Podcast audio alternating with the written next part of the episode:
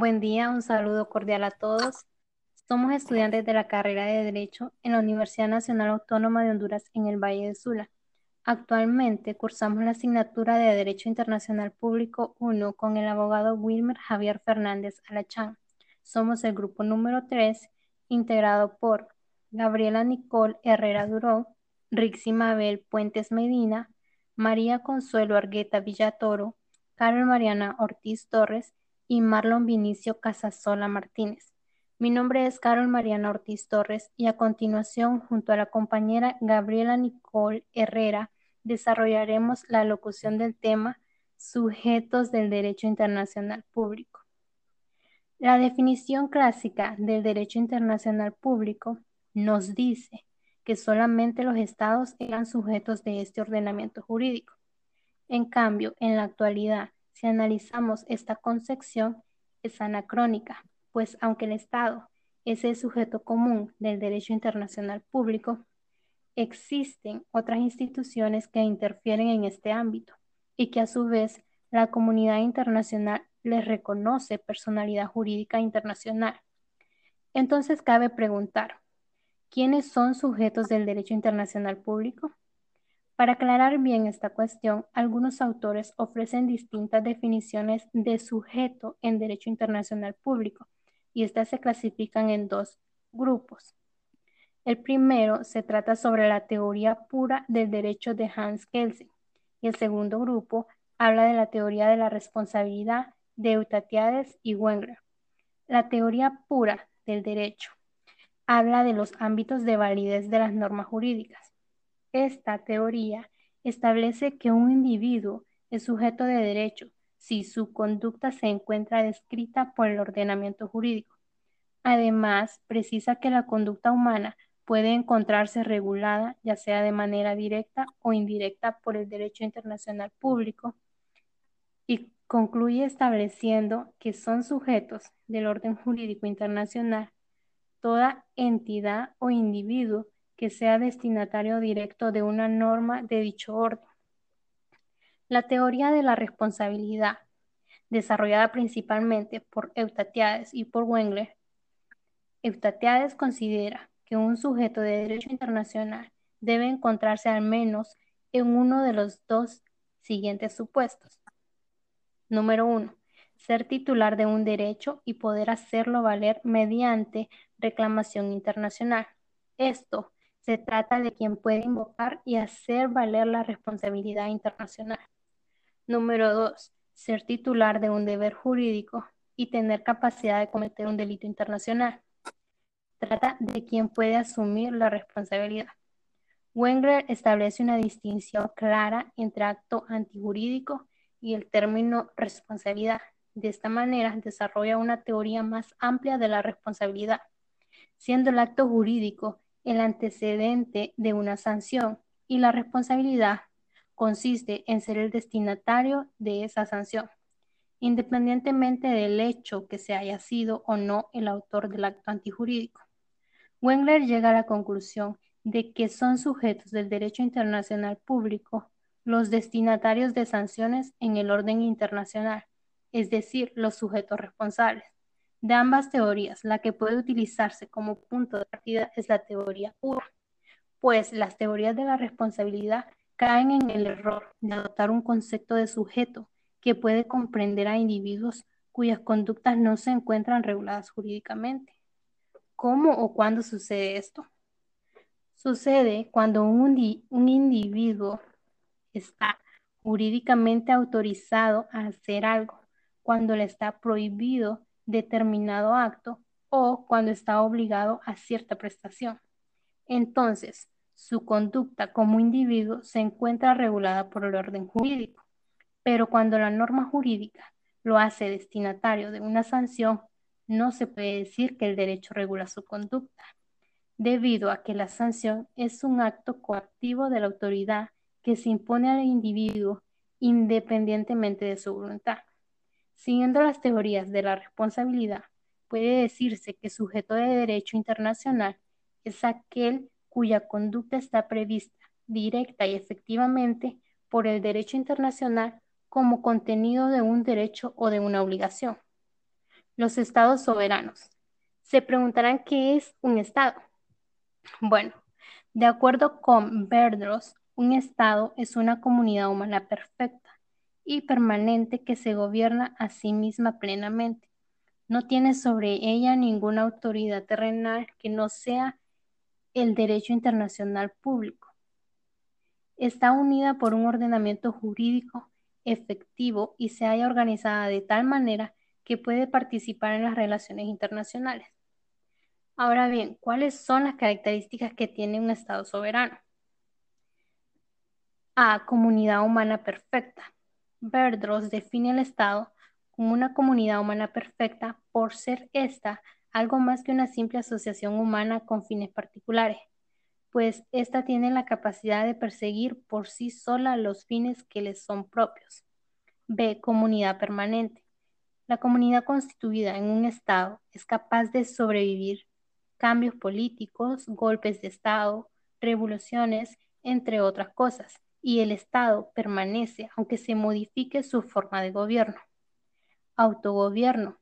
Esta es la capacidad del Estado de elegir por sí mismo su forma de gobierno, sin la intervención o injerencia alguna de terceros estados en los asuntos internos. De independencia. Es la facultad del Estado soberano de decidir su política exterior de forma autónoma, sin estar sometido a la voluntad de terceros estados. E ordenamiento jurídico efectivo. Será el Estado quien impondrá un ordenamiento jurídico que debe ser acatado normalmente y, de infringirse, será sancionada dicha infracción. F. Relaciones internacionales. Un Estado soberano, con pleno autogobierno e independencia, debe poseer órganos de representación hacia el exterior, los cuales se encargarán de dirigir las relaciones internacionales del Estado que represente. G. Territorio. La imposición de un ordenamiento jurídico efectivo se realiza dentro de un ámbito espacial y para la determinación de este solo se requiere de un núcleo territorial indiscutido. A continuación, mi compañera Gabriela Herrera con el tema sujetos atípicos. Los sujetos atípicos. Estados con subjetividad jurídica internacional parcial. Existe la posibilidad de que se reconozca la subjetividad jurídica internacional a un Estado miembro de una confederación, federación o a un Estado vasallo. La subjetividad de estas entidades es parcial debido a que se encuentra limitada al ordenamiento jurídico de la Federación que le atribuye dichas facultades. Estados con subjetividad jurídica internacional parcial. ¿Qué son estados con capacidad de obrar limitada? Son estados que gozaban de plena subjetividad jurídica internacional, pero por razón de un tratado internacional, ésta se ve limitada. La Santa Sede. ¿Qué se entiende por Santa Sede?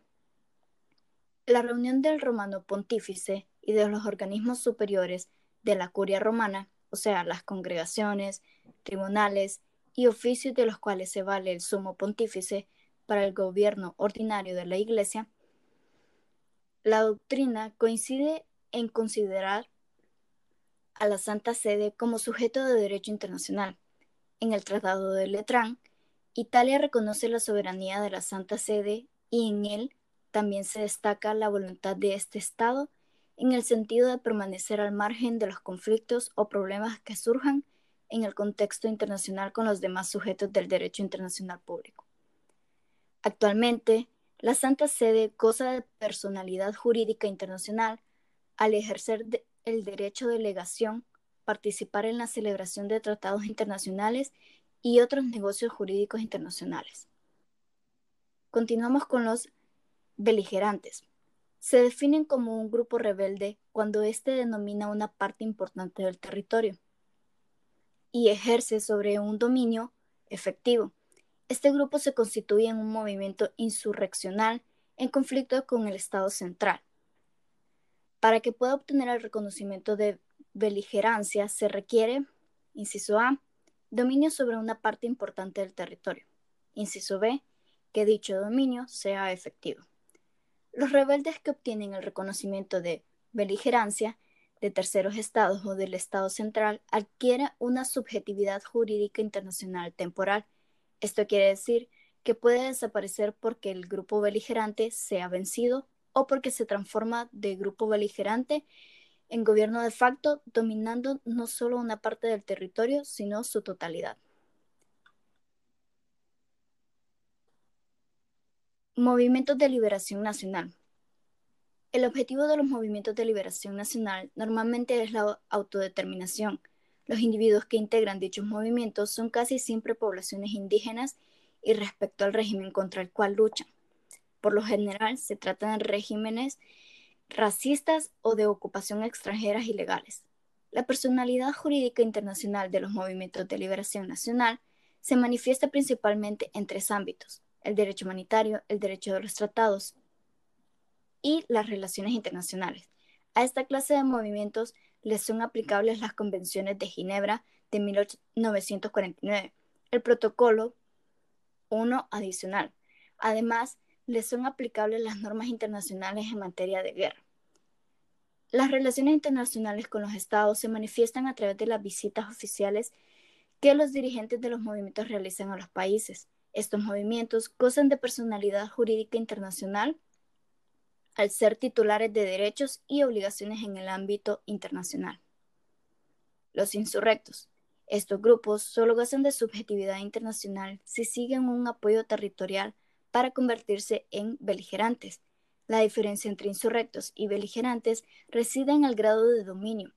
Los insurrectos solo poseen barcos o plazas y los beligerantes ejercen un dominio efectivo sobre una parte importante del territorio. El individuo como sujeto excepcional de derecho internacional público. En sí, el individuo no es un sujeto inmediato de las normas del derecho internacional público. Por lo general, este no puede exigir directamente sus derechos ante órganos o instancias internacionales algunos. Por ejemplo, los derechos violados a individuos nacionales mexicanos en el extranjero.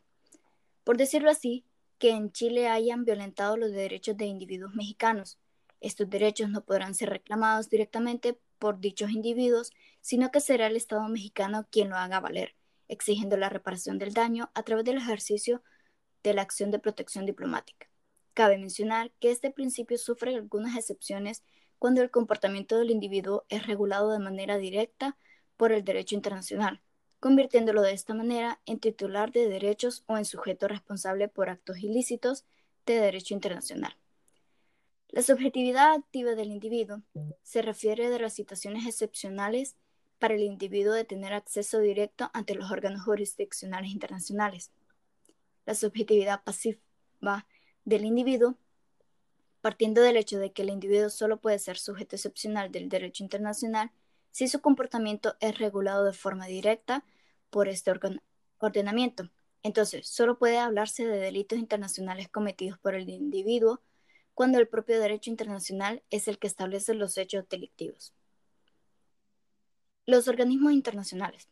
Las organizaciones internacionales fueron creadas para realizar determinadas funciones, por ende, tienen una personalidad funcional. Este elemento es el de mayor utilidad para poder determinar la amplitud de la subjetividad. Sin embargo, se habrá que analizar en cada caso concreto del tratado constituido que determine sus fines y competencias.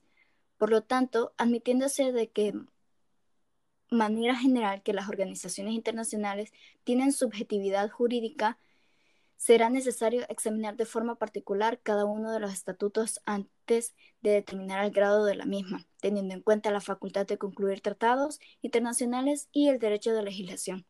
En conclusión, este trabajo está basado sobre todo en lo referente al sujeto del derecho internacional, donde se basan en teorías de grandes personajes históricos, en el cual hablan de los ámbitos de validez de las normas jurídicas que se encuentran descritas por el ordenamiento jurídico y también cuya conducta está directa y efectivamente en el derecho internacional como un derecho o una obligación.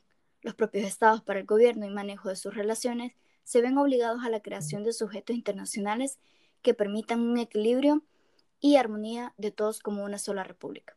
El contenido de este trabajo abarca con puntos jurídicamente válidos que van desde su historia, su evolución, su consideración en cuanto a un Estado como una comunidad organizada.